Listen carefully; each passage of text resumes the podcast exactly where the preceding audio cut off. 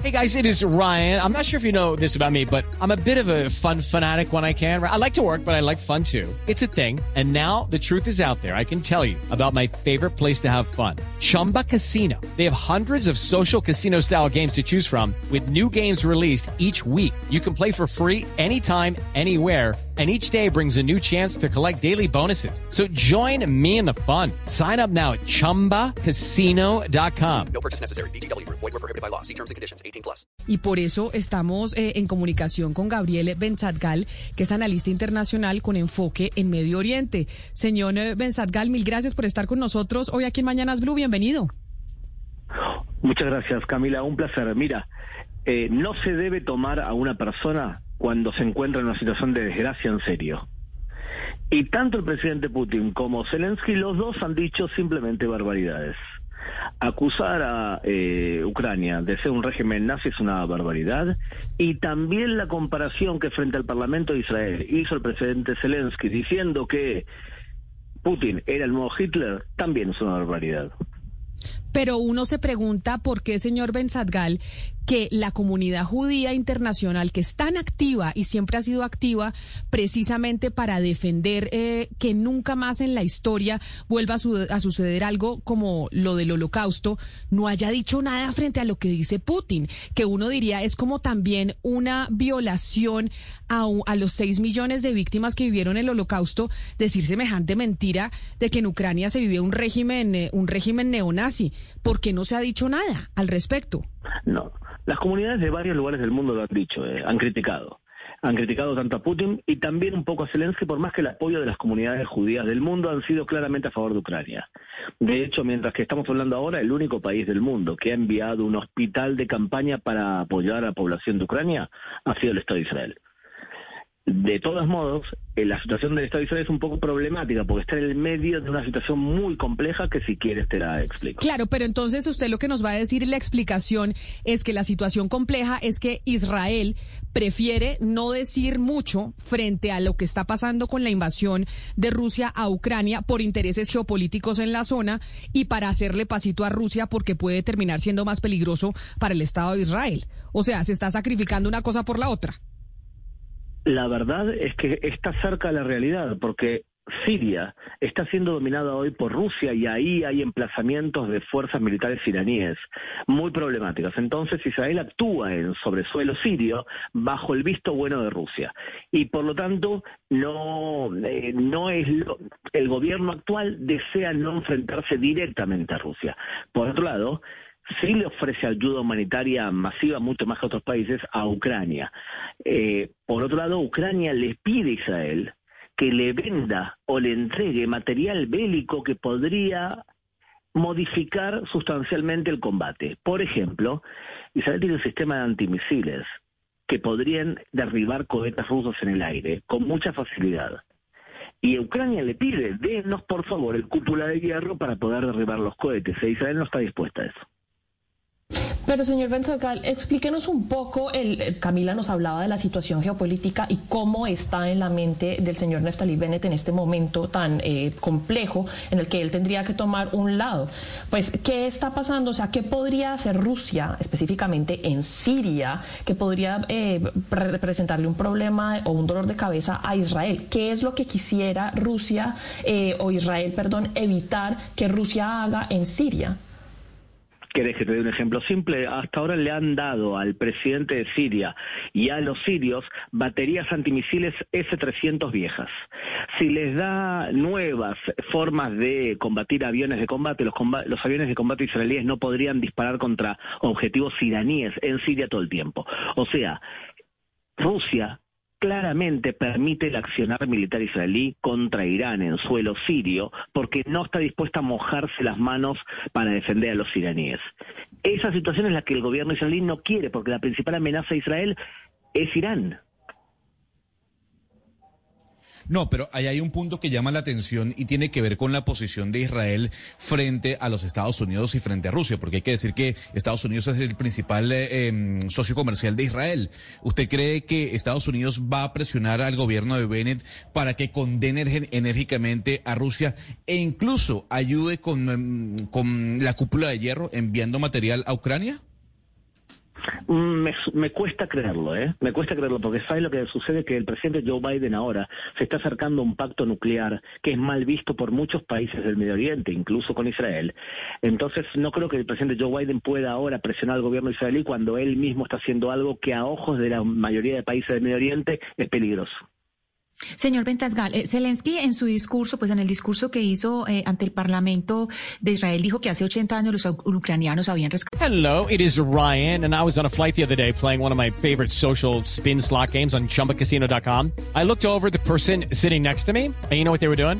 They were also playing Chumba Casino. Coincidence? I think not. Everybody's loving having fun with it. Chumba Casino is home to hundreds of casino style games that you can play for free anytime, anywhere, even at 30,000 feet. So sign up now at chumbacasino.com to claim your free welcome bonus. That's chumbacasino.com and live the Chumba life. No purchase necessary. DTW, void, were prohibited by law. See terms and conditions 18 plus. judíos y le reclamó pues a Israel que actuara en consecuencia.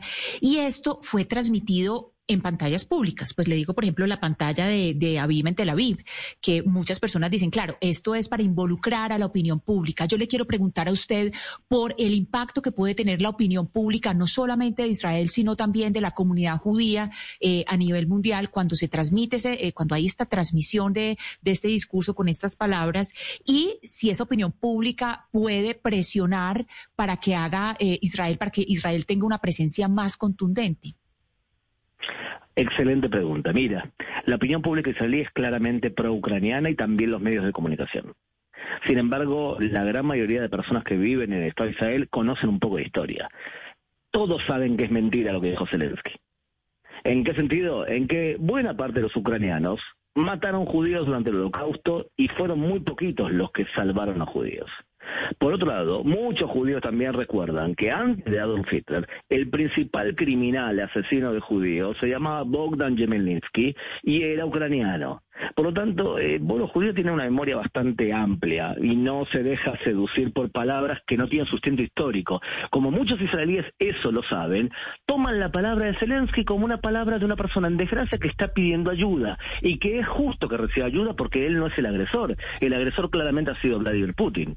Claro, pero entendiendo esa historia que se vive en Ucrania y que sin duda alguna, como usted lo está mencionando, en Ucrania hubo varios que apoyaron el régimen nazi en la época del holocausto, también es una blasfemia decir que la razón por la cual Putin justifica su entrada a Ucrania es porque hay un régimen nazi, porque eso es en el pasado. Yo no sé si en Israel consideren que hoy hay un régimen nazi en Ucrania. No, de, ninguna manera. Por eso te decía al principio. Por, eso, por eso, por eso, por eso, por eso, señor Benzagal, es que sorprende, es que sorprende que no se haya dicho nada y quién mejor que el Estado de Israel y las comunidades judías internacionales para levantar la voz y decir que eso es una falacia, que no se puede utilizar el holocausto y que no se puede utilizar algo tan grave como decir que un Estado es un régimen nazi para entrar y, y, tratar de cooptar territorio. ¿Quién más autorizado que los propios israelitas y que las propias comunidades judías para decir que eso es una mentira? Es que te vuelvo a repetir, yo he escuchado justamente muchas personas que han tratado de una simple declaración burda lo que dijo Vladimir Putin. O sea, comparar eh, a un presidente que encima es judío, por el hecho de que hay fuerzas neonazis en ciertas provincias de Ucrania que apoyan a la integridad territorial ucraniana es una barbaridad. Y he escuchado muchas personas que han criticado a Vladimir Putin, por tanto, eh, yo no estoy seguro que haya sido una opinión masiva eso de no opinar contra Vladimir Putin. Vladimir Putin claramente se le agresó. Claro, pero usted es consciente que la opinión no ha sido tan fuerte como en otras oportunidades cuando hay agresiones contra comunidades judías alrededor del mundo y que ha sido un poco más tibio el pronunciamiento, entre otras, por lo que usted nos menciona, de Siria y el vecindario y cómo Rusia podría ser un factor importante de ataque a Israel en caso de que Israel levante la mano y diga algo. Que no ha sido tan contundente el pronunciamiento como debió haber sido. Yo creo que los dos están utilizando el holocausto de manera irresponsable. Tanto Ucrania como Rusia se han expresado de forma irresponsable sobre un tema que ha sido muy doloroso para Europa y que desde Europa no se deberían expresar de la forma que lo hacen. Hay una comunidad muy grande, don Gabriel, de rusos y ucranianos en Israel. Eh, lo que llama la atención fueron las palabras del presidente Zelensky ante el Parlamento israelí diciendo que Israel debería cambiar su política migratoria para aceptar a refugiados ucranianos que no necesariamente sean judíos. ¿Usted está de acuerdo con eso? ¿Con que Israel abra la puerta para que refugiados ucranianos lleguen a Israel y que no necesariamente sean judíos? Sí, yo creo que la opinión pública en Israel masivamente eh, está a favor de una mayor apertura del gobierno israelí, una mayor solidaridad de las fronteras con Israel, principalmente porque Israel no es el principal objetivo en donde llegan inmigrantes. Entonces, eh, evidentemente, me gustaría que el ministro del Interior sea más generoso y empezó todo este problema cuando le pedían, por ejemplo, un resguardo económico a las personas que llegaban sin posibilidad de obtener nacionalidad y este, estas limitaciones se han, se han reducido. De todas formas, se siguen manteniendo números determinados para poder captar en el aeropuerto de Israel. Pues es el señor Gabriel Benzadgal, analista internacional con enfoque en Medio Oriente, precisamente hablando de eso, de la respuesta del Estado de Israel, de las comunidades judías alrededor del mundo, pues si han dado o no han dado respuesta frente pues a lo que dijo Vladimir Putin el viernes nuevamente, y es que una de las justificaciones para entrar a Ucrania es que ahí hay un régimen neonazi. Y pues eso coincidimos entonces, señor Benzadgal, que eso es una mentira absoluta es una aberración histórica simplemente y una utilización eh, realmente preocupante, porque mira, al igual que cuando organizaciones internacionales supuestamente de derechos humanos dicen, por ejemplo, que un país determinado hace apartheid, lo que están haciendo al ser hacer comparaciones tan irresponsables es que están bastardeando el sufrimiento de la gente que sufrió el apartheid en Sudáfrica o la gente que sufrió el holocausto durante la Segunda Guerra Mundial en Europa. Lo que hizo Putin, lo que hacen otras organizaciones es simplemente inmoral.